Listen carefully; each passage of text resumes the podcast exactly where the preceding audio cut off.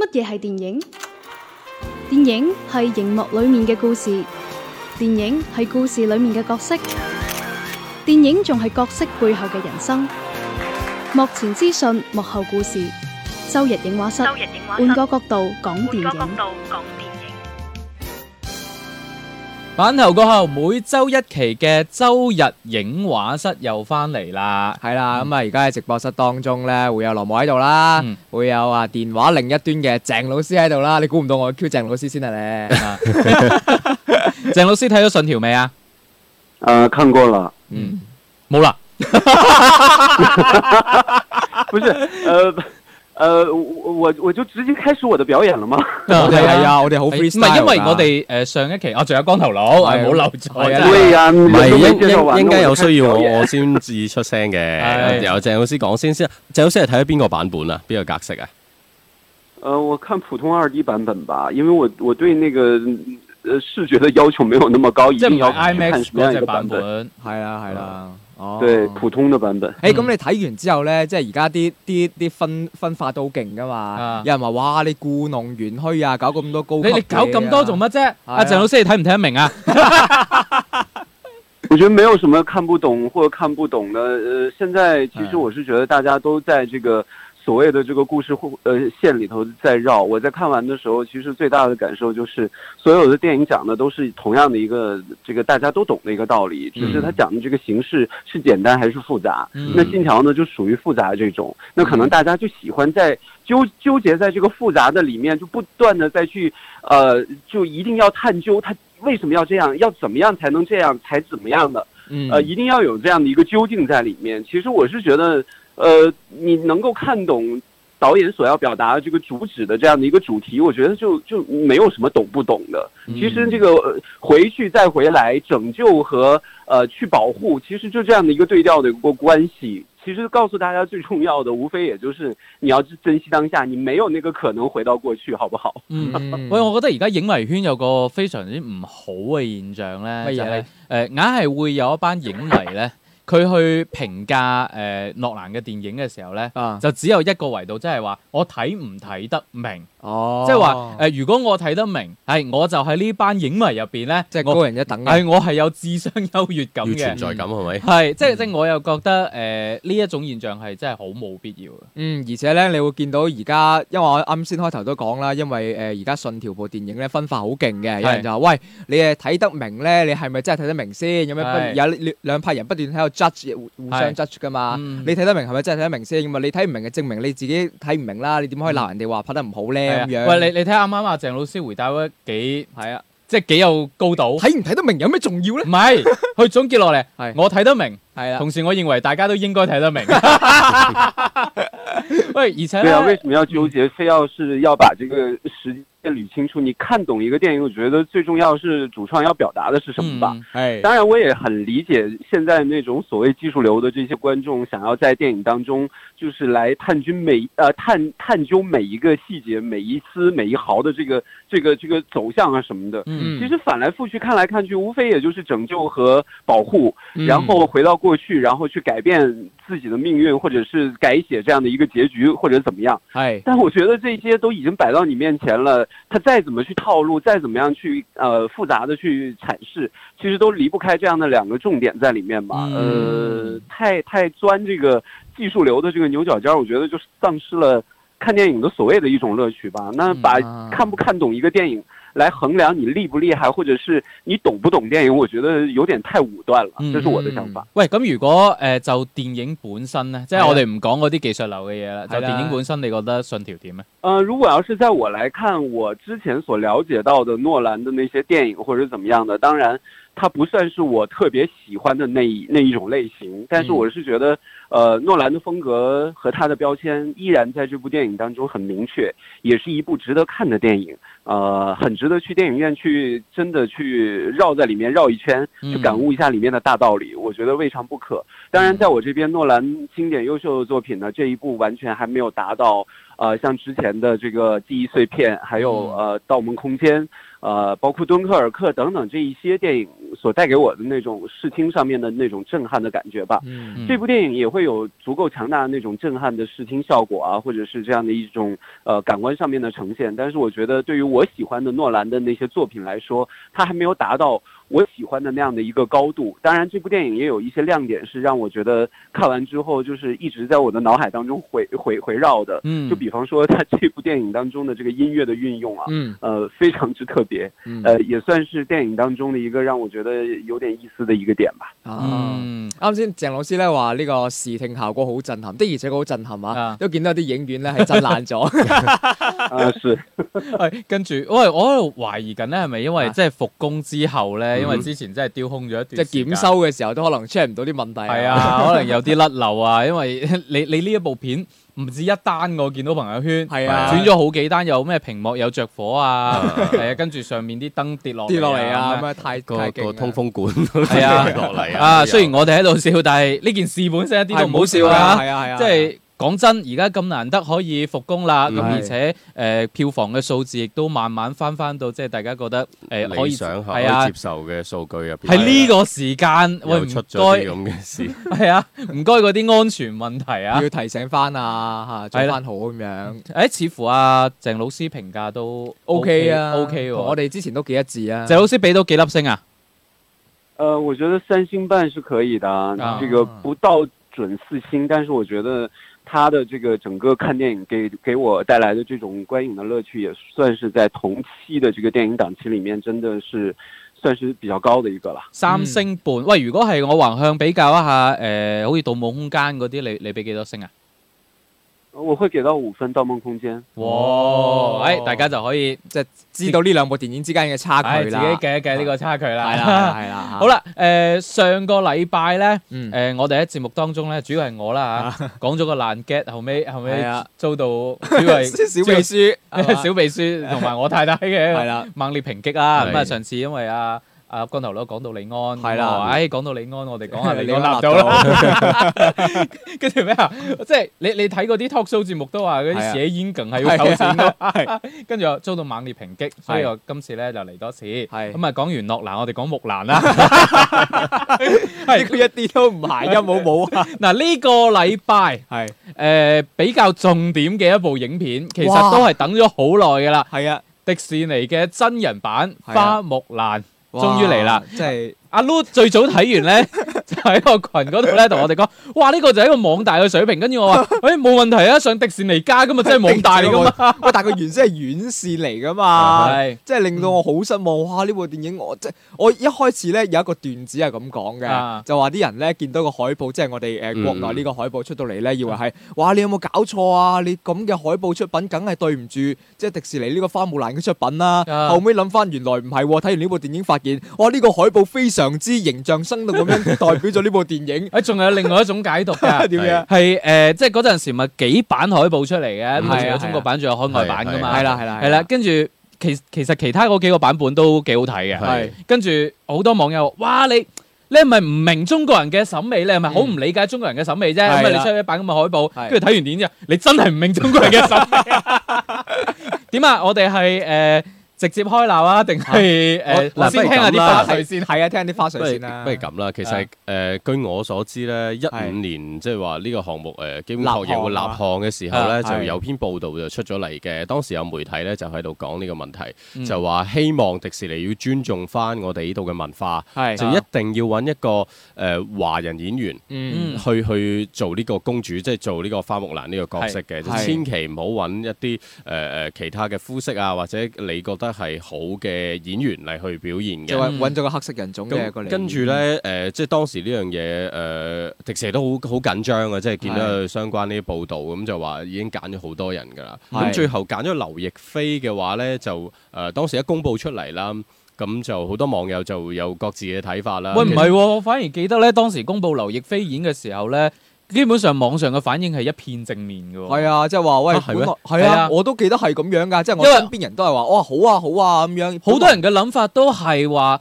誒，你終於揀到一個我哋中國人都認為係即係比較主流啊、嗯嗯主流審美當中審美係啊係靚嘅，即係唔係佢再再都唔係嗰啲咩單鳳眼嗰種咯。哦係啊，係啊細眼啊但，係我又跟住見到即係有兩種，即係呢個就係一個最保守嘅選擇啦，即係最係穩陣嘅選擇，哦，即係唔會有任何爭議。因為據我所知，其實佢哋係揾過誒《卧虎藏龍二》啊，即係誒《唐人街探案》入邊嗰個混血兒咧，哦嗰位劉宇成啊，好似係哦，叫我知啦，係啊，我知即係嗰位演員嘅，咁但係後邊做一啲資料背景審查嘅時候，覺得咦呢位演員可能唔係咁合適喎，咁嗯咁跟住就就最後就定咗係劉亦菲咯。嗯咁其實我覺得誒、呃演員方面啦，我我連誒陳妙英都可以接受到嘅話 咧，其實我真係覺得冇乜所謂嘅演員，只要係真係華人就 O K 嘅啦。係咁而佢哋為咗呢部誒、呃、電影去準備啊，去去去誒、呃做一啲國內嘅鋪墊嘅時候咧，講緊一七年咧，嗯哼其實佢哋已經喺誒誒我哋好多嘅城市已經做好準備，包括廣州嘅話咧，喺廣州大劇院啦，嗯佢哋都去咗踩點，即係如果誒、呃、預計上映之後誒、呃上映之前啦，嗯會做一啲首映。以哦往嘅話咧，會係淨係定喺北京或者上海，嗯但係本來計劃呢一部片咧，係會喺全國超過五個城市。嗯都會即係東南西北中都係會有一個城市會做一場首映，而係主創係都會參加嘅。哦咁但係嚇嚟到呢一個一九年到誒、呃疫情之後咁特殊嘅情況咧，咁就變咗所有嘢都取消晒啦。啊咁即使係兩三年前已經準備嘅，所以亦都取消晒啦。嗯哦咁去到二零一九年呢，其實當時我同一位誒誒誒好資深嘅朋友嗯啦，亦都去傾過呢個問題。我話呢部電影可能會係呢間公司嘅一個分水嶺嚟嘅，嗯因為誒。啊呃啊係迪士尼嘅分水嶺嘅，點解呢？因為啊，我會覺得誒、呃、華人文化嗯喺荷里活去拍嘅話，其實係一個好好好難去掌握嘅東西嚟嘅。嗯即係你動畫片嘅話，大家可能接受度會高一啲係嘅。即係無論《功夫熊貓》又好啊，之前有嗯部咩《雪人奇緣》啊，係即係《功夫熊貓》成個系列，大家都認可度都係比較高嘅。係咁但係誒呢一個你一涉及到真人嘅話，大家肯定會無論喺歷史嘅考究啦、角色嘅演繹啦、嗯梳化服啦，每一樣嘢大家都會好認真去睇，嗯會希望睇到嘅嘢會誒個壓力會比較大啦。對於製片方嚟講，所以呢嗯部電影亦都點解會有江志強？去參與，嗯無論製片定監製都係掛佢名嘅，而且係大名嚟嘅，即係唔係話求其參與嘅。嗯咁你可以睇到，誒、可以講佢係一個好好萬眾矚目嘅東西嚟嘅咯。嗯咁但係亦都因為誒、呃我個人係覺得太過於保守，哦先、會出到依家大家所睇到嘅災難式嘅評價啦嗱。呢幾年其實荷里活當中咧都會有一啲嘅影片咧，就係慢慢去嘗試講一啲嘅中國故事啦，有嗯有有成功嘅，有係相對比較失敗啲。嗯但係好似你啱啱講到話，即係動畫片大家會好接受咧嗯。哼我第一時間係諗起誒嗰部短片《包寶寶》啊。嗯，係啊，啊，係即係係誒佢嗰個當然佢故事背景佢冇明確講話係邊，係咁係但係咧你你個個你就覺得一睇就佢明佢嘅故事核心就係一個好中國化嘅嗰種感覺嗯嘅嗯故事咯，嗯係啊，咁當然亦都見到誒。誒奧卡菲娜佢嘅係嗰個別告訴他，係但係嗰陣時出嚟咧，其實已經有好似花木蘭類似嘅感覺，就係哦，你係講緊一個中國故事，但係你仲係用一種西方嘅眼光嗯去去看待呢去件事去解讀或者想當然咯，嗯即係如果我直接啲講就係想當然啦，嗯係啊。啊，咁我對包寶寶其實我係覺得好好嘅，嗯即係你一句台詞都冇，純粹係蒙太奇咁去呈現，可以將一個故事咁完整咁表達出嚟，而係充滿咗東方味道嘅，嗯我覺得係完全可以接受嘅。但係到佢真係呈現喺喺銀幕嘅時候，嗯，哇！原來係罵聲一片嘅喎，呢、嗯，樣嘢我又真係覺得，誒係咪大家嘅嘅觀點啊，或者大家可接受程度係真係幾唔同嘅喂，但係你講你啱先講嘅，可能係對於一個文化嘅理解，係但啊係我覺得呢部電影唔係文化理解上邊嘅缺陷，令到大家覺得難睇，而係因為佢拍得難睇，所以大家覺得佢難睇。我覺得兩者皆有嘅，係啊陣陣間即係佢係啊對於誒中國文化嘅理解，啊係我覺得都係有有好好大大嘅偏差嘅，有好大嘅問題。先問下鄭老師先啦，誒你嗰啲朋友圈影評入邊應該都有啲花木蘭嘅評論出嚟啦嘛？嗯，我的朋友圈呢，其实很多的朋友都第一时间这个去看了《花木兰》啊。嗯呃，其实呢，我发现这次还挺特别的，因为之前并不是呃特别关注电影的一些朋友都会想去看《花木兰》。虽然看完《花木兰》，大多数百分之八十以上的这个口碑都是嗯属于那种，呃，不是特别好好的这种观感。嗯啊 啊都仲有百分之二一，十啊！呃，百分之二十是没有，只是发了海报，然后就是期待这种的。哦，即係算法 啦，係对，对，反正就是可以看到，就是普通观众，就是大家对于花木兰还是很期待的。嗯，在看完之后，可能都会有自己的一些观感和感受。当然，每一个人都会带入自己的这个观感，这也很正常。但是呢，我是觉得，呃，我还是想去看一下，看看究竟会带来怎么样的一种，呃，直观的感受。我觉得别人的评价终究是别人的评价，嗯而且呢，我在早期花木兰推出的时候，有几个点是挺吸引我的，其中最重要的一个就是那个鹅黄妆哈，嗯哎係因为係啊这个确实是中国传统。 传统的那个呃文化里面，这个古代女子化妆时候会用的这样的一个一个一个形式，嗯呃，在花木兰当中呢，竟然会被人挖出来，来来来作为一个很特别的一个点来体现出来。我觉得这一点也其实能够代替到，也是能够想到哈，其实。呃，片方啊，主创啊，对于这个中国的传统文化其实是有心去研究的，只是最终呈现出来这个效果呢，可能是跟我们所想象的有一些差距啊，或者怎么样。当然，嗯我是觉得还是要看过先知吧。嗯，誒嗰個裝係的確係參考咗中國古代嘅一啲實際嘅情況。你睇翻《木蘭辭》入邊都有一句對鏡貼花黃係啊咁樣嘅誒描述唉，嘅，嗯即係不斷咁講，重複呢個要為家族帶嚟榮耀係啊，啦跟住又係畫個華為嘅 logo 喺 個架構度。哦，你講起呢個為家族帶嚟榮耀，我都我都 feel 到話你話對誒、呃即係我哋中國文化一個誤解啊，啊，都係呢一呢一個入邊都係令到我覺得幾唔舒服嘅一個位嚟嘅。嗯即係話你個你個，如果係女仔人家嘅話咧，就一定要點樣嫁個好人家咁樣，跟住啊先 bring honor to our family 咩嚟嘅？嗯 有啲奇怪啦，係啦，即係可能喺嗰個年代，嗱我我哋又未生活過喺嗰個 我哋年唔代知啊，我哋唔知啊有可能係啦。啊係啦係啦嗱呢啲我唔講，我講翻從純粹一個電影嘅角度咧，嗯誒有幾個問題係我覺得唔舒服嘅。嗯誒、首先入邊嘅配飾，你會見到呢個呢，基本上係我哋嘅嗰啲古裝電視劇呢，嗯，嗯十年甚至係廿年前嘅嗰種配飾嚟㗎啦。嗯真係好奇大怪嘅。家五顏六色嘅，明唔明啊？係嗯佢好興嗰啲古裝劇入邊，大家着住五顏六色，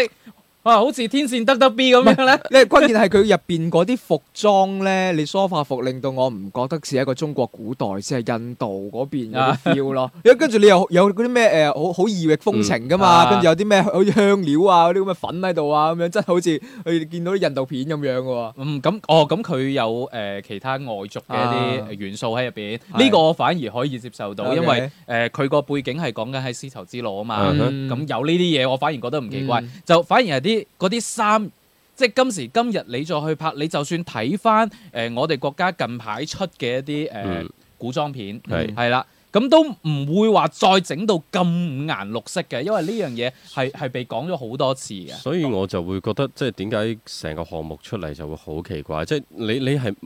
唔知道點，即係我覺得唔知製片同監製之間或者點去取捨呢一樣嘢嘅，嗯即係佢會想做一啲歷史感出嚟，嗯但係佢係源於佢動畫片㗎嘛，動畫片係即係喜劇元素會更加豐富一啲㗎嘛，係即係好多段唱曲啊，誒佢好多蒙太奇嘅呈現出嚟，嗯一路唱一路表現嘅，嗯即係會有好多嗱，頭先講個化妝啦，係佢一開始誒、呃去相睇啊，去去去做呢啲準備嘅時候，嗰段係好好喎，睇動畫片。咪但嗰段係一動畫你一片睇翻真人原呢始度，唔知點解就即係好奇怪即。係好奇怪，即係你可以用第啲方式嚟去呈現出嚟嘅。唔係，主要係最中間咧，我覺得動畫片好咧係誒本身個線條嘅感覺好啦，咁另外就係有一啲動作啊。係其實你動畫片你會感覺到佢嗰種滑稽係係性，跟住係你係會有喜劇效果。但係你睇翻真人嘅話咧，誒、就尤其是劉亦菲其實之前咧就未演過啲咁喜劇嘅嘢嘅，嗯我覺得。嗯咁、作為中國觀眾咧，又有少少突兀咯。嗯係我啊覺得有，你睇翻佢眼神一路都會係比較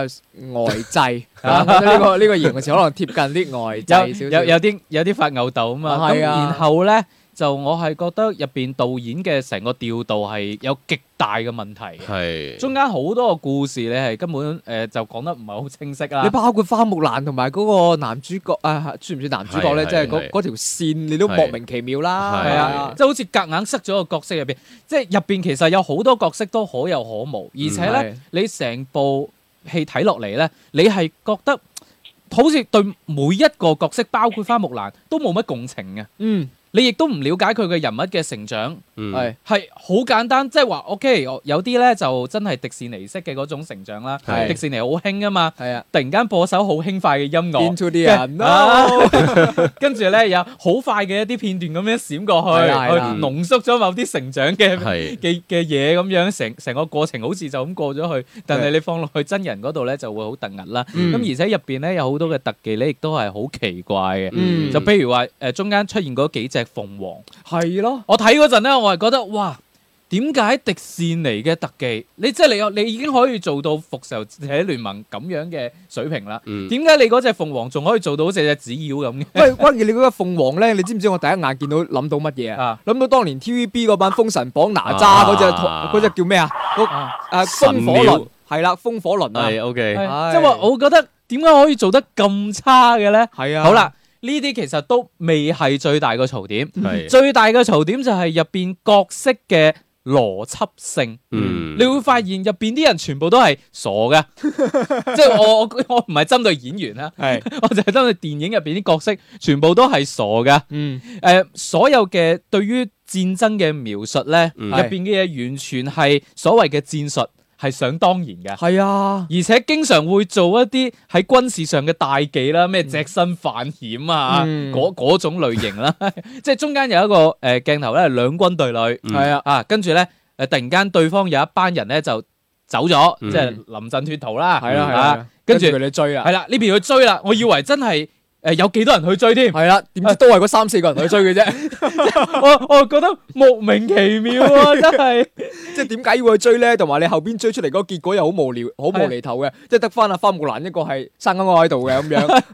跟住咧，最後咧，即係嗰啲外族係咧，啊過嚟誒、呃想想攻擊首都嗰下咧。係啊，跟住嗰個皇帝咧又好好笑喎、啊，俾人阿俾李人連俾杰人啊係啊，俾人講兩下咧，係啊又真係將啲守衞全部整晒出 嚟， 即即係最後個皇帝係冇人保護喎。係啊，跟住個皇帝，但係個皇帝本身係好好打嘅喎。啊，李連杰嚟噶嘛，梗係好係打。啊， 關鍵佢本身好好打噶，跟住就要削弱到佢好似唔識打咁樣。佢本來 show 咗一段自己冇打戲噶嘛，嗯係因為始終都係功夫明星李連杰啦。咁啊 show 咗兩下，本來好犀利嘅，你都唔覺得嗰個最大反派同佢嗯有一即係還手之有得力。揮啊嘅，係咯，跟住唔知點解就俾人捉咗噶啦，嗯， 啊，好奇怪嘅而喎。且對於佢成個形象嘅塑造咧，我都覺得嗯係指李連杰係咪？係啊，係啊我我我我都我我都唔想唔係我好唔我唔明展開講，係啦係啦真係，但係我覺得誒好唔舒服，我睇嗰陣其。實我我睇翻動畫版咧，我我自己最唔中意、最唔適應嘅，亦都係呢個誒誒、呃皇帝呢個皇位嘅塑造啦。即啊係佢最後賦予花木蘭嘅係一個誒誒掛牌式嘅獎狀係啊，啊，即係呢樣嘢就好西方嘅。嗯即係我覺得動畫版入邊最唔適應嘅就係呢樣，但係其他呈現嘅每一樣嘢我都覺得拿捏得比較精準㗎啦。但係唔知點解到咗呢個真人版入邊，真係問題太多，多到你覺得有咩可能會係今時今日嘅迪士尼會係做到咁樣嘅嘢出嚟誒、咯？嗯呃可能真係幾年前做定嘅啦。 喂，仲有就係、佢對於劉亦菲嘅嗰個設定咧，又係令我好出戲嘅。啊，因為中間咧，甄子丹咪又係出咗嚟嘅，嗯係耍咗個兩下，唔知係咪葉問睇多咗啦？我覺係得，啊，我覺得佢點耍咧，都出係 起起勢嗰下咧嗯，都係好似詠春嘅係。跟住咧，你去睇阿劉亦菲嗰下咧嗯，其實又係詠春嗰啲起勢即係咁樣嘅， 係氣功啊嘛，黐啊，嗰啲嗰 啲即係好好奇係怪啊。嗱戲呢樣嘢就真係一個好嚴重嘅問 題，真係嚴重到不得了。即係嗯你會即係真係第一反應就係、哦原力。The 係啊 force with you- 係 with you 哎 即係星球大戰，即哇！我當時我真係拗晒頭啦，即係你都唔知道啊！即係我有啲朋友咧，好早噶啦，可能舊年已經睇咗噶啦。哇！嗯但係呢樣嘢喺動畫片係冇噶嘛。唔咩啊？動畫片即係戲呢樣嘢係啊，喺係動啊畫，片，即係你會發現呢個真人版咧，如果齋從劇情嘅安排上嚟講咧，佢係搣走咗好多動畫片好嘅嘢，嗯跟住塞咗啲唔唔好好嘅嘢嘅嘢入呢個真人版呢度。所你以真係完全真好，真係匪夷所思，即係唔知點解會出現咁唔樣嘅嘢㗎啊知佢嗰啲戲嗰樣嘢即係咧你可以感受 到。係咩設定嚟嘅嗱，咧？我再同大家去去講，同樣嚇喺差唔多檔期去上映嘅電影入邊啦，嗯洛誒洛蘭啦，嗯佢九月三四即係四號上映啦，二三四一路都冇停過去發布嗯物料噶嘛。嗯，咁但係你可以睇到咧，原來誒九月三號咧，我查翻啲資料咧，嗯花木蘭啊，或者成個誒呢間米老鼠公司咧，嗯都冇去發布個物料喎。啊，嗯大家知道點解呢？因為九月三號係呢個抗戰嗯，紀念日，係所以佢就會覺得嗯喺呢個時候我啲娛樂嘢唔應該出現呢個喺。係啱嘅。嗯係啊，咁但係其實誒、呃你喺宣傳期入邊嚟講啊，嗯我係覺得呃誒好、多電影公司都可以，你去即係你都係一份工作嚟嘅，你去誒、呃完成咗你嘅工作，但係佢嘅顧慮係會咁多咁細咯。嗯，嗯我就會大公司顧慮多呢個我可以都可以理理解解就會導致，即係佢每一樣細節，你都可以感受到佢依家嗯保守到點樣嘅程度，嗯先至、會出現咁多翻車式嘅現象。喺特別喺呢一個項目係真係好突出嘅。嗯嗯即係我頭先我我未未去重點去講完一樣嘢就係、即係當時你諗下舊年佢哋內部睇完片之後，嚇、老細又坐喺度問翻你覺得點啊？咁啊即係嗯你你覺得如果係員工嘅話，我應該要點去回覆個老細呢？啊，幾好 啊！咁嗱出到嚟又唔好，咁咁你即係炒得 噶咯喎，咁即啊即係係咩意思啊呢樣嘢就會好尷尬。啊而我第一反應諗到嘅係嚟緊漫威部上戲點算啊呢？啊哦點去融入呢個？即係如果拍得好咁，當然大家哇開心不得了啦嗯。但係如果唔好嘅，點去融入呢個 MCU 呢？又係啊大家都知道吓，依家復仇者已經第四部已經誒誒完結咗啦完結咗，大家都好關注嚟緊會點樣去發展噶嘛。係啊，咁而呢個時候，你上戲係講緊第頭陣嚟噶，反正係誒呢個第五階段嘅第一批片嚟噶嘛。嗯咁、你嚟緊點算？嗯，即係所以點解我會話係一個分水嶺就係咁啊？哦，可能嗰部戲入邊咧，啊上戲啲戲就會用得出正常一啲係咪？ 啊希望係咁，即係即係真係希望佢會呈現到一啲好嘅質量嘅東西，會俾大家去睇到。但係嚇呢一個就真係大型翻唔係嗰啲現場 咯。戲呢個設定係真係覺得好奇怪，我完全。 我覺得理理解解唔一個到文化輸出嚟誒，嘅，即係有啲朋友可能未睇啦。我簡單係啊講，呢個唔唔算劇透嘅，係啦，係啦即係就話誒所謂嘅戲咧，就可能喺存在於某一個人身身上，唔係又或者每一個人每個都人都有有啊。但係有啲人咧就可以運用自如係啦，啊。咁你就咁聽，你知唔知戲係咩啊？係唔即知係簡單啲嚟講，就可以令你好打得。 係啊即係係咪好合理啊你你可以對標翻嘅咧，就係呢個《火影忍者》入邊嘅查克拉。哦我以為你會講得更加接地氣一啲，呢個就係拋， 即係適當嘅時候會爆拋。而且咧，呢佢入邊呢 個戲咧。 係即即係你就算加埋呢啲元素就算啦，係啦關鍵佢俾個設定咧好奇怪嘅喎啊啊！你花木蘭女扮男裝，係啦啊！你欺騙自我，你用唔到呢啲戲，哇！呢個呢個亦都係我其實好。好大一個吐槽點咧，入邊阿劉亦菲同埋鞏俐呢一段戲咧，哦因為係啊鞏俐嘅原你存在嘅嗰、個誒、呃原因咧，就係話要去喚醒花木蘭咁樣噶嘛。嗯但係呢個喚醒又係莫名其妙嘅，啊即係你唔知點解花木蘭會話哦點樣點樣 true 啊，即係點樣真啊嘛。係嘛啊入邊有一個品質嗰、個叫真啊嘛，即係係對自中己誠庸實。真係啦，你要對自己誠實，跟住咧係通過呢個啊啊啊鞏俐呢個角色去喚醒花木蘭呢個特質㗎嘛好童話式咯，係啦，你完全唔知道但係一係佢個又真人，唔敢會用一個男性咯，啊即係你你睇到上一部誒，你見到動畫版入邊佢唔係通過呢一啲嘢噶嗯嘛，係咁但係呢一部入邊就夾硬將呢只鷹去幻化係成一個誒誒巫女咁樣樣。嗯誒誒、去去將佢嘅價值觀或者佢嘅概念去傳送俾花木蘭咁樣。係啊因為呢個女性嘅價值觀只可以由女性賦即係予呢樣嘢，即係就算我見到鍾勇真呢三個字，當時我睇到我都覺得哇唉，真係好使唔使咁表定出面啊？事，唔係真係一定出事。你用呢三個字一定出事，即係佢好似誒、呃黑澤明嗰種表現方式嚟嘅，啊每一面旗係代表一種誒、呃概念，嗯即係呢樣嘢。但係你用喺呢一種電影入邊就會好奇怪咯。嗯所以即係呢每一樣嘢都係翻車嘅細節，係而 即係集合埋一齊就變咗一個嚇、大型車禍現場。而且我係冇諗過啦，我睇過咁多鞏俐嘅電影，呢部應該係佢最工具人嘅一次咯。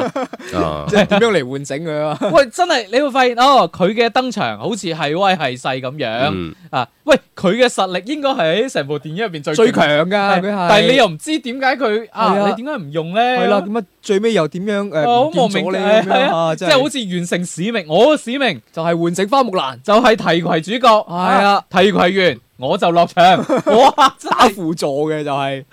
我睇到莫名其妙，我當時第一反應我吓，咁你係嚟搞笑㗎？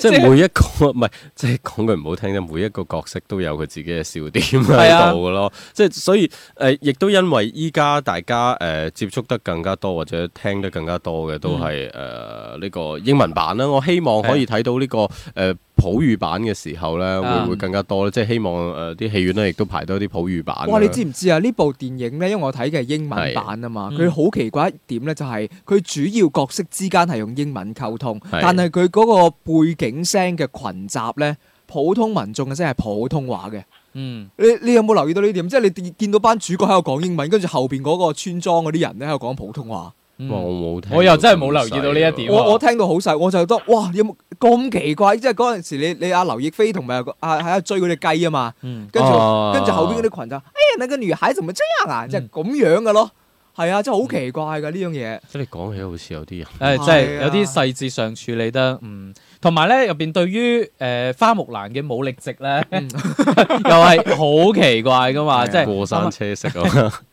啱啱講話起勢似葉問啊，係跟住咧佢中間係 show 咗好幾段咧，嗯係、花木蘭騰空而起，係啊跟住一腳掃落某啲嘢踢對方，嗰即係佢佢又踢過支霸王槍啦，啊又踢過啲弓箭啦，係啦係啦誒嗰下你知唔知令我諗起咩啊乜？嘢咧？佢呢一幕喺每一集嘅柯南劇場版都會出 現。柯南 踢波系啦，大家仔細諗下，係一模一樣嘅。又係啊喎。係啦，我我心諗，哇，仲要 cos 柯南，你 cos 葉問就算 啦。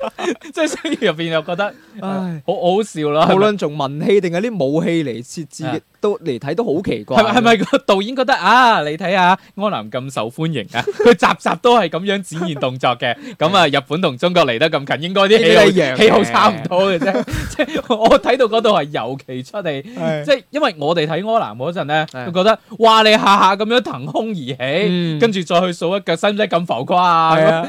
但係冇諗到佢呢種浮誇係用到你花真人入邊仲要咁樣表現出嚟，所以就係點解話即係真係你變咗一個怪胎咁咯，嗯即係一個即係唔中唔西咁，係即係東方又唔夠東方，跟住啊西方嘅嘢又呃咗落去，咁大家睇上去就真係會好奇怪 啊！唉，所以我我有少少無語，即係有一啲聲嘆息，有啲對唔住誒好多中國呢個兩觀個鐘眾嘅。時間，中國觀眾咁多年嘅期待啊係啊，啦，呢因個為期待係啱啱真光頭佬講嗰啲花絮咧，可能佢唔講我哋都唔知。咁、嗯但係對於普通觀眾嚟講，佢只會覺得話：喂，好喎、迪士尼喎、大公司喎、要拍一部花木蘭喎、動畫片嗰陣又咁受歡迎。嗯咁而家呢個即係又係一個中國故事，係而且亦都揀咗誒一啲唔錯嘅演員，即係話你話劉亦菲、甄子丹、鞏俐，包括李連傑，你就算喺中國嘅呢觀個眾圈絕對係即係都好有觀眾緣噶嘛，呢啲演員。 A 級嘅，即係真嗯係未試過有咁大批嘅華人演員去參與一個荷里活嗯絕對 A 級，即係超過兩億美金嘅製作嘅一個項目嚟嘅。呢個係即係目前為止第一次啊！係啊，即係話大家係絕對有理由去期待嘅，係咁啊但係出到嚟個結果係咁樣咯，同埋啱啱阿光頭佬講兩億美金，我唔知佢使咗去邊， 我完啊，全 究竟使咗去邊？你覺得我呢樣嘢我都有保留啊，啊？即係大家唔係嘅。我哋去睇阿拉丁嘅時候，我係覺得 O K 嘅，我係覺得誒喜出望外咁好係你明嘅唔，明啊？我嗰陣時睇到一個段子咧，就係話係啲人咧，我哋睇阿拉丁之所以覺得阿拉丁好，因為我哋唔係嗰呢個我都邊嘅人啊嘛可以理解。但係即係你會睇到佢會夠膽喺入邊啊，復原翻所有歌舞嘅，嗯即係你見到每一部佢哋叫 live action，即係所有嘅真人電影，係都會見到歌舞係存在嘅，嗯係大家都可以開聲唱，甚至誒、呃美女與野獸佢會唱出成部戲，咁唱足成部戲嘅。但係呢部你反而將所有呢啲嘢會 Miss cut 晒嘅時候係，你就更加唔知究竟你係做緊喜劇啊，嗯定係做緊文戲啊，嗯定係做緊歷史大戲啊？咁、嗯即係你三樣嘢都拿捏唔準嘅時候，你就變咗一隻怪胎咯。係因為佢誒、呃今次咧，其實拍拍花木蘭咧係想拍出嗰種歷史感、嗯嗰、種真實感啦。係咁所以咧，我佢係抽起嗰啲誒歌舞咧，係我反而可以理解嘅。但咁係至於你又你拍到咁，係啦，啊至於你話喜劇元素，喂，講真，我我會覺得即係從故事本身啊，嗯係有本質區別嘅。係無論你話美女與野獸、嗯哼阿拉丁又好，嗯佢哋本質上真係童話故事嚟嘅。嗯但係花木蘭、木係一個蘭嗯戰爭時，嚟嘅，佢嗯本質唔係一個童話故事嚟嘅。嗯，係啊，即係其實佢哋係有區別，冇辦法話做到一模一樣，只能講話《花木蘭》本身係一個好故事，我哋過去亦都睇咗好多嘅影視作品。嗯呢、部佢真係拍得差，我覺得唔使去兜嗰啲嘢，其他嗰啲唔係話佢本質點，佢你就係拍得差咯。係嗯啊，而且係各方各面都比較差咯。喂，而且咧，最近我哋咪聽講話喺國外嘅口碑 O K 嘅，啊，唔係最近其實佢係一路都係由一開始就 O K 嘅，但係咯係 O 下 O 下咧就真係 O 晒 O 晒嘴啦， 就就後邊就，但係誒、呃即係目前咧未有一個好官方嘅數據啦。嗯誒話佢迪士尼加上邊嘅訂閱數字都仲係好理想嘅。咁、嗯其實誒。呃唉，大家得閒啊嘛，在商言商只能喺屋企啊咁嘛睇，係咯， 即係大家可能就都會想睇下呢一啲嘢咯。嗯咁誒點講咧？嗯，希望睇下國語版嘅效果會唔會再更加好一啲咯。嗯阿啊鄭老師聽完我哋吐槽完之後，其實你自己去睇嘅話，會唔會都擺低啲期待啊？呃，会睇我我觉得还是想看就根据自己的这个意愿去看一下吧。 嗯有啲牽強啊！ 咁啊，下個禮拜留翻阿鄭老師睇完之後，係係啦，啊又再同我係復本下再啦，同我哋分享下啦。好啦，咁啊，唞唞先嗯，轉頭翻嚟咧，繼續周日映畫室。我是谁的谜，你是谁的幻？唐兰叙说你头发香味。你是谁的谜，我是谁的幻，在你侧脸前为你而坠。我想和你好好谈恋爱，一起吹风看大海。Oh yeah, let's be together。我想和你生很多小孩，每天都是 Valentine。Oh yeah, now it's forever. La la la la la la la la la la la，我要浪漫 disco 把你围绕。La la la la la la la，哇哦。啦啦啦啦啦啦啦啦啦！我要浪漫 disco 把你拥抱。啦啦啦啦啦啦啦！哇哦！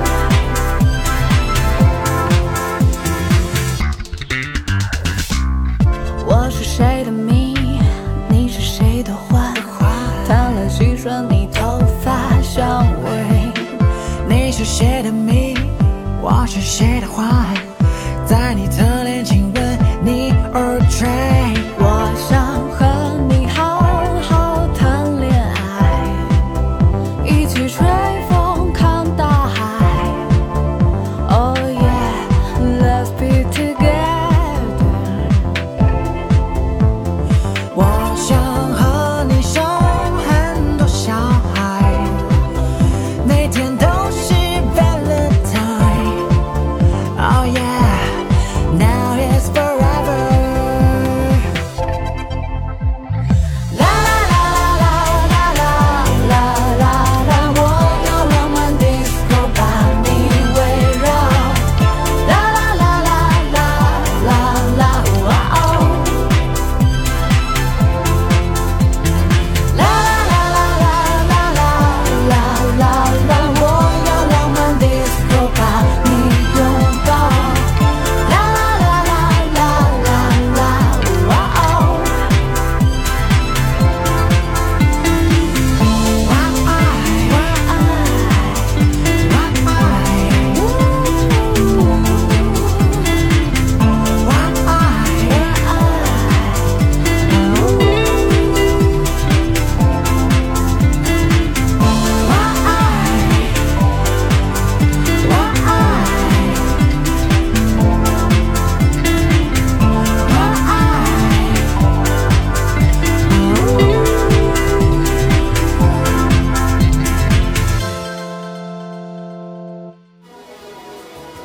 周日影画室，換個角度講電影。好，翻返嚟繼續係每周一期嘅周日影畫室直播室當中啦，繼續有阿 Lu 啦、光頭佬啦、鄭老師啦，同埋小弟羅冇喺度嘅。係啦上半 part 嘅時間我哋花咗好長嘅時間唉，就唉即係點評呢個花木蘭啦，啊點評啊，點評點評 點評，俾下面人哋啦！你咁樣講人哋係嘛，翻翻嚟留翻個面俾 人哋啊！诶，系一部真係令唔值得睇嘅電影，令紀大念品靚過部片嘅質量咯。啊啊係哦， 係喎，講到呢度真係要提一提喎，誒大家嗱嗱臨去關注翻我哋喺 Bilibili 嘅平台，去到 Bilibili 當中搜揾食小秘書呢個 ID 帳號。係啦你而家就算係聽緊電台版嘅節目咧，應該都仲嚟得切嘅。係啦係我哋今期咧會送信條嘅電影周邊，係啦跟住遲啲會繼續送花木蘭嘅電影周邊。係啦，一路係咁送啊！咁係啊，啊所以關記得關注我哋嘅呢個揾食小秘書啦。係啊，一定要上 Bilibili 當中啊，即係上面咧就有晒嗰啲誒抽獎嘅方法㗎啦。啊係啦係啦大家踴躍踴躍係踴躍啊而！且講真啦，嗰啲禮物都係小事，關鍵係可以睇到我哋視頻版嘅影係評。係係啦啦，即係啊小秘書精心製作，冇錯啦，冇錯啦，哦係啦啊，而且仲證明咗一件事，乜嘢咧？你睇下我哋又攞人哋花木蘭喺周 邊，但係又踩人哋花木蘭部電影啊， 即係誒足以證明我哋係啊。係好啊良心果然係勁可能是 啊全網最好聽的粵語影評節目。啊係好啦，啱啱啊講咗一部《花木蘭》叫做誒動畫改編真人啦，冇錯啦其實動畫改編真人基本上都冇乜成功嘅，係最成功可能係銀 魂噶啦，即係可以令到鄭老師都去睇 嘅。即係你嗰嗰個簡直就係話咩叫毀毀？誒唔係以前有個講法叫毀原著，但係嗰啊個銀銀雲咧就係偽真人啊嘛，係啦係啦係啦， 係啦。咁啊，講到銀魂就諗起橋本環奈，係係講到橋本環奈咧就講下邊呢 部啦。輝夜大小姐想讓我告白，天才們的戀愛頭腦戰係，啊終於亦都係出咗真人版啦，同呢個花木蘭係同一日上映嘅，係啦，都係呢個漫畫改編真人。但係呢一部漫畫，誒我唔知你哋有冇聽過咧？冇即係漫畫或者唔動係唔係畫。聽聽過但係冇睇過，係啊，光頭佬咧，輝耀基嘅聽 過，哦，輝小姐都 未啦。輝爺大小姐想讓我告白咧，係係喺誒 B 站嘅呢個無論係番劇啊，定係佢嘅漫畫榜上面咧，都係名列前茅嘅，係都叫做係比較新生代嘅、呃嗯誒比較國民級嘅一部動漫嚟嘅。嗯簡單啲嚟講，個劇情咧就係講入邊兩個好勁嘅角色，一個係學生會嘅會長，係一個就係副會長。喂，大家睇開日本嗰啲二次元都知啊，通常呢啲角色都係好勁噶嘛，係啲設定啊，屋企又有錢啊，頭腦又好啊咁係樣。咁佢哋咧。成成個戲嘅設定就係佢哋兩個都好優秀，嗯喺外人睇嚟咧都係一對。哦咁但係咧，誒佢哋其實內心都中意對方嘅。哦，不過佢哋就誒、呃有有個問題，就大家都同時諗到話唔可以先告白，因為先告白嗰個咧就輸咗啦。哦所以咧，佢成部戲咧都係兩個人咧喺度想方設法，試探等唔係等對方告白告自白己哦啊。其實就係一個都幾又中意啦，嗯又沙雕啦， 係啦咁樣嘅一個誒、呃我覺得有少少爽劇嘅性質啦。哦咁、如果你睇翻嗰個、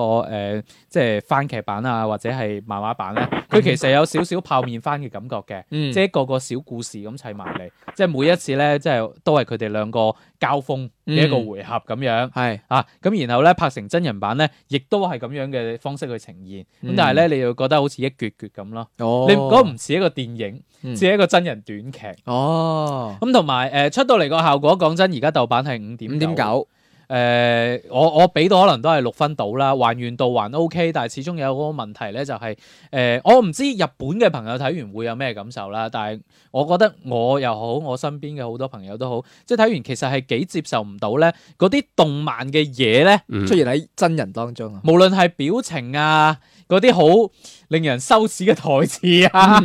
即係睇落去都會有啲奇怪咯。哦同埋今次咧就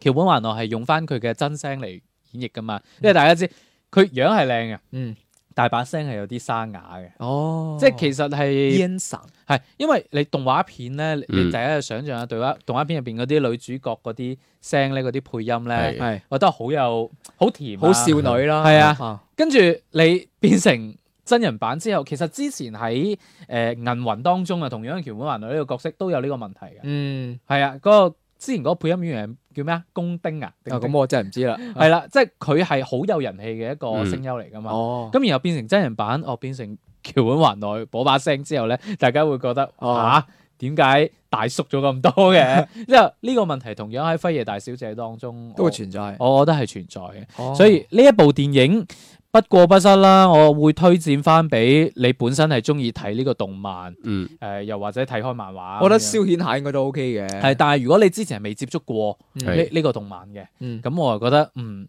唔係太適合去睇咯。哦咁當然亦都可以係一 pair 情侶，尤其後生啲嗰啲情侶，即係哦，係啦，去睇，即係學生情侶去睇，可能會更加容易誒睇、得入去啦。反啊正我自己就誒、都麻麻地，我睇完之 後唔係特別推薦啦。年紀大係咁樣㗎啦。啊，係啊，冇錯冇錯， 成熟成熟啊！我有一份穩定嘅感情，係。係係係 係啦，咁啊呢部片就咁過啦。係啦，好啦，跟住落嚟嘅時間咧， 係。哇，犀利啦！我今期節目特登少講啲嘢之前，啊，嗯，係啊，誒，你而家可以多講 啲，我因為今期真係好多評論啦，咁係所以真係留翻啲口水，而家真係慢慢讀啊。誒，讀評論之前再一次同大家講講我哋嘅幾大個平台啊。 係啦，包括我哎喺首先要講我哋啱先提到嘅 B 站啦，喺上面揾揾食小秘書啦，就可以揾到我哋嘅粵語影評視頻節目噶啦。咁啊，最近亦都係送緊呢啲信條同埋花木蘭誒，嘅獎應品啊嚇。該係誒近排一段時間咧，我哋所有嘅獎品咧，嗯應該都會放喺 Bilibili 當中去。係，啦，係啦，係啦所。以大家一定要多留意啊。冇錯啦，咁我哋仲有原有嘅幾個平台嘅，包括喜馬拉雅啦、網易雲音樂啦，嗯以及呢個懶人聽書上邊搜索周日影畫室都揾到我哋嘅欄目板塊嘅係。同樣喺另一個宇宙級嘅應用啦，雲聽上邊啦，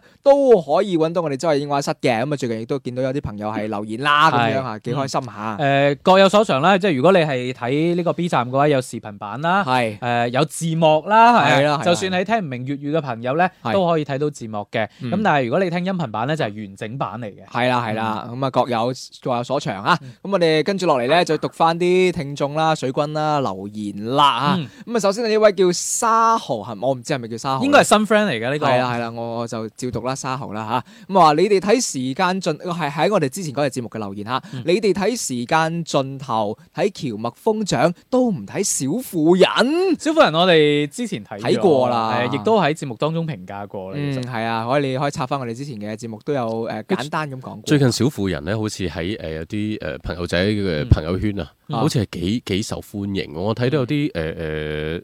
無論上年紀啦，定係妹妹仔啦，係啊佢哋都好似嚇最近不停去翻呢部劇出嚟，呢部嘛電影出嚟去講，即去關係就注今年呢個版。係啊係啊係啊係可啊。能難得嘅一點咧，就係近排比較睇得明啦，而且有好睇嘅電影。唔係，即係你亦都係選擇比較合適嘅，即係八百可能就打打殺殺啦，係啊不過係睇啊唔明啦，呢其個他就一般般啦。但係其咁啊實呢一部我就我呢或者呢個版本，係我個人其實唔係特別中意。雖然演員好養眼啦，咁嗯但係我自己睇落感受麻麻地咯，嗯唔可以話差，但係真係麻麻地啦。係咁 OK 啊，跟住繼續都講下啦，話光頭佬把聲好好聽啊！多謝你啊！啊！點咗個讚啊！跟住呢位，你仔細啲聽，其實好聽嘅聲唔止一把。 哦，係啊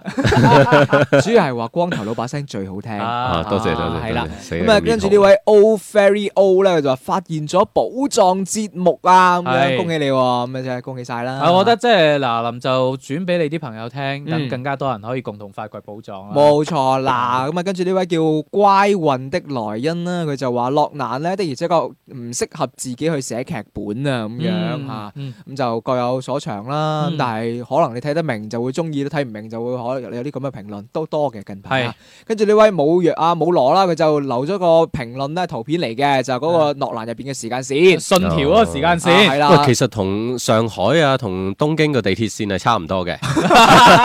真係好複雜啦嚇。咁啊，簡潔是智慧的靈魂咧，佢就話佢對信條唔單止冇睇嘅慾望啦，連呢個大家即係 c a r now 嘅想法都冇喎，啊都係等翻我和我的家鄉啦。咁啊，徐崢真係令佢太期待。你期你期待徐崢乜嘢咧？係咯， 啊，即真係係期待院線對佢嘅反應係嘛？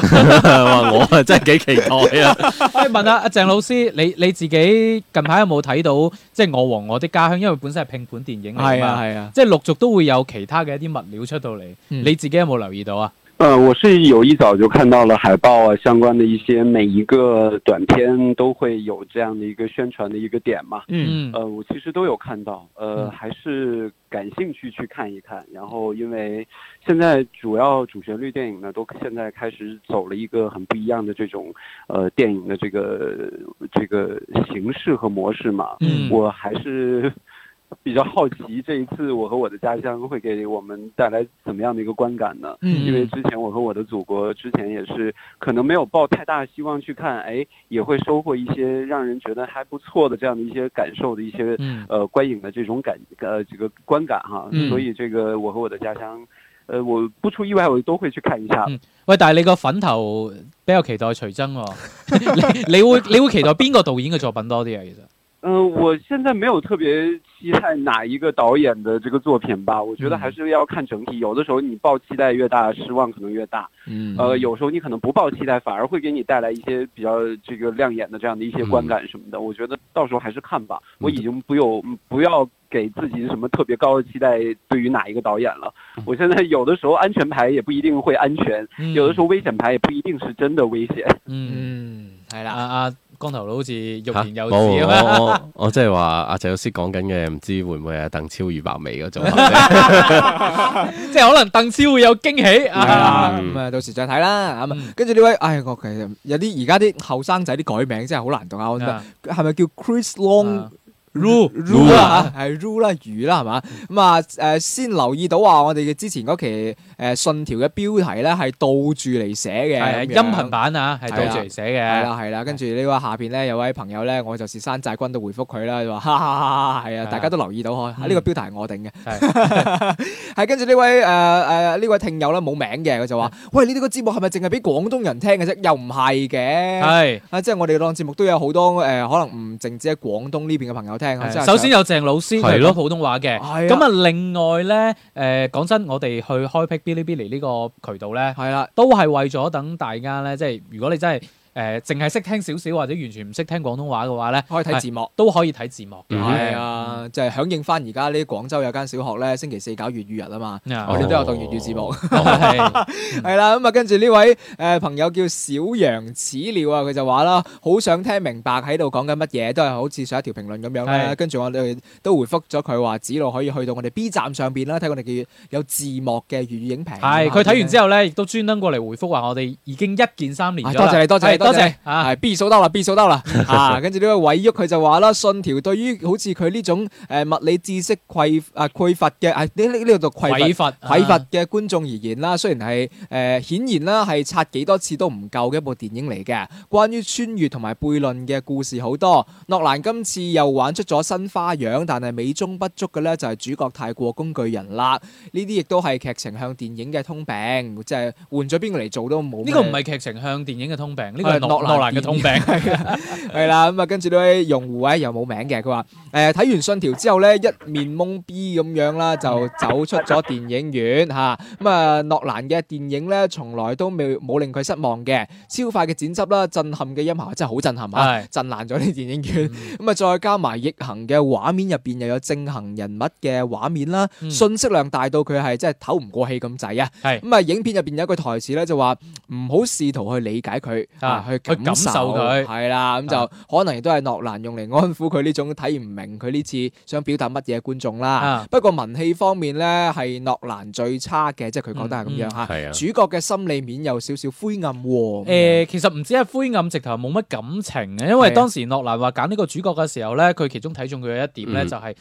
誒，佢可以表現得出嗰種冇乜情感，嗯。哦，冇乜情感表現你出嚟覺嗰得種感覺。你覺即係我當時我未睇呢部片之前咧，啊我會覺得個主角好似係一個咩黑龍人，佢完全哦冇自己以前佢嘅係過阿往咁樣丹尼華盛頓個仔嚟嘅，啊，真係㗎，係啊，真係啊，哦，即係但係即係我又覺得奇怪，即係原先你按照個設定嚟講啦，嗯你係一個特工出身。係咁然後咧，誒、未來咧，你又係一個即係一個信條呢個組織嘅誒、嗯一個運作嘅人啦，係嗯係即係所以你去理解佢冇乜感情，其實誒、欸好似都啱喎、嗯係啊但係你又偏偏喺呢個電影入邊咧，對女主角啊，係佢哋嗰兩仔乸、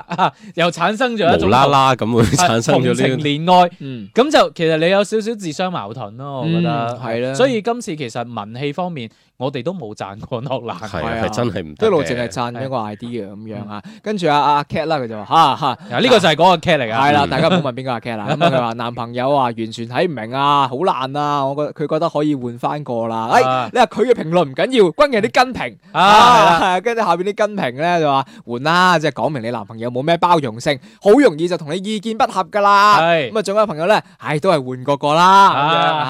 啊希望係 K 嘅男朋友會有聽呢期節目啦，你都你都係 特登分喺個朋友圈嗰度叫佢聽嘅。係自求多福啊係啦，跟住你話，誒小人史料咧，佢亦都喺 B 站留言咗俾我哋啊，真係有一件三年啊！係啊，咁就第一次睇咧就睇唔明，甚至有少少走神，但係第二次睇咧覺得哇感受爆炸，非常好，佢諾蘭了嘟咁樣啊啊，好犀利啊！跟住咧就呢位檸檬炮二九二三咧，佢就話講出咗我嘅心聲啊！我第一次睇完就覺得好好睇，但係估唔到風評咧唔係咁好喎，咁樣係有啲可惜。跟住呢位奶色荔枝煎餃白菜啊，你冚唪唥都食得到啊！咁啊，我已經啊，佢話我已經睇明咗啦，我已經睇明咗啦，好咁樣叻啊！呢啲係自我催眠嗰啲， 你喺第幾層咧？我想問你啊。跟住呢位朋友咧，哇！呢、個朋友都個名係啊，我照讀啦，D S U C X L D O 啊啊，，都幾求其啊！佢就話誒勿造散，即係話唔好吹到諾蘭咁高。啊係因為我哋之咁樣前話有人話諾蘭走下神壇，係係啊係啊係啊咁樣，跟住呢位阿阿姆羅咧就亦都係發咗個圖片啊！你咁中意發圖片評論嘅咁啊，啊，咁我啊哋下次嘅多多啲文字啦，我哋交流下嘛。係啦係啦，跟住呢位小油蓮咧，佢就參與咗我哋 B 站一個轉發抽獎活動啦。啊佢就我冇朋友圈，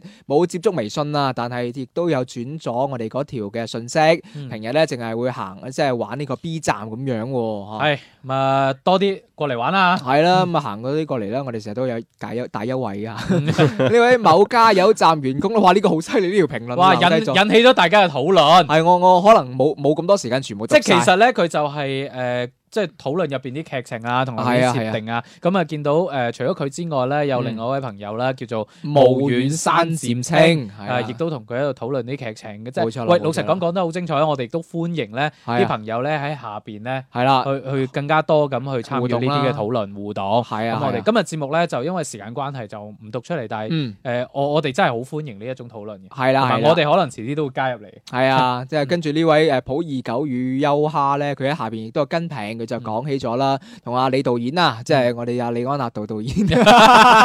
誒李安納導演，啊 納導演係咁啊，都有相似嘅地方。佢就話佢之前挑戰嘅咧係新嘅技術四 K 一百二十幀，咁啊睇過嘅朋友都話好嗯爽，每一秒鐘入邊得到嘅體驗好正誒、。觀感體驗係幾好嘅，係啦係啦，咁啊而今次嘅諾蘭咧就挑戰嘅係新知識啊，嗯就有商嘅呢個增減啦、祖父悖論等等，之前我哋覺得比較生硬嘅理論知識，對於導演嚟講咧，佢自己覺得諾蘭係成功嘅，因為拍出咗個新嘅高度啦。對於誒俾一啲同類型嘅電影，亦都係定咗個標杆。嗯以後咧就係覺得應該會一個正面嘅評價慢慢多翻啲咯，佢覺得咁嗯樣嚇。即係誒佢咧，甚至乎講係你哋覺得諾蘭拍得唔好，其實如果換咗第二個咧，係啦，可能哦拍得仲差啊啊都係咁嘅意思啦。跟住啊，Shanghai Auto 四 K 啦，啊係咪因為佢講起四 K 所以你先過嚟嘅咧？啊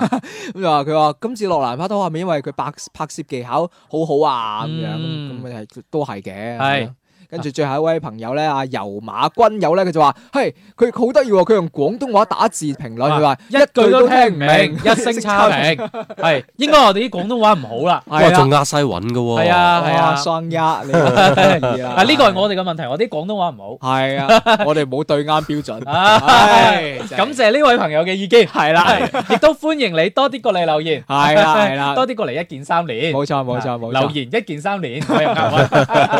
我 好啦，下面嘅時間快速咁數一數咧，誒嚟緊一個禮拜會上映嘅影片啊。系啦，下個禮拜首先九月十七號啦，會有之前鄭老師已經睇過嘅《啊麥路人》會上演啦。啊，同埋佢英文好過癮啊啊，I'm loving it，嘅 I'm living it，即係我生活喺麥當勞。即係專。登嘅，我覺得咁梗係係。啦，係啊，咁啊同日咧亦都會有一部啊任素汐嘅電影《通往春天的列車》，咁我睇過嗰個預告片都麻麻，啊，好啊係啦誒係啦呢兩部都麻麻啦，因為係鄭老師話麥路人又麻麻啊嘛。咁就麻麻話㗎啦。係啊係啊係係啊。啊，咁啊，跟住九月十八號啦，會有倫理美好的一天啦，同埋死無對證。誒死無對證其實可以留意一下喎。嗯哼，呢部驚慄片嚟嘅喎。係啊，誒我我覺得可能會聽個名都幾驚慄㗎啦。係啊，到時可能阿澤啦。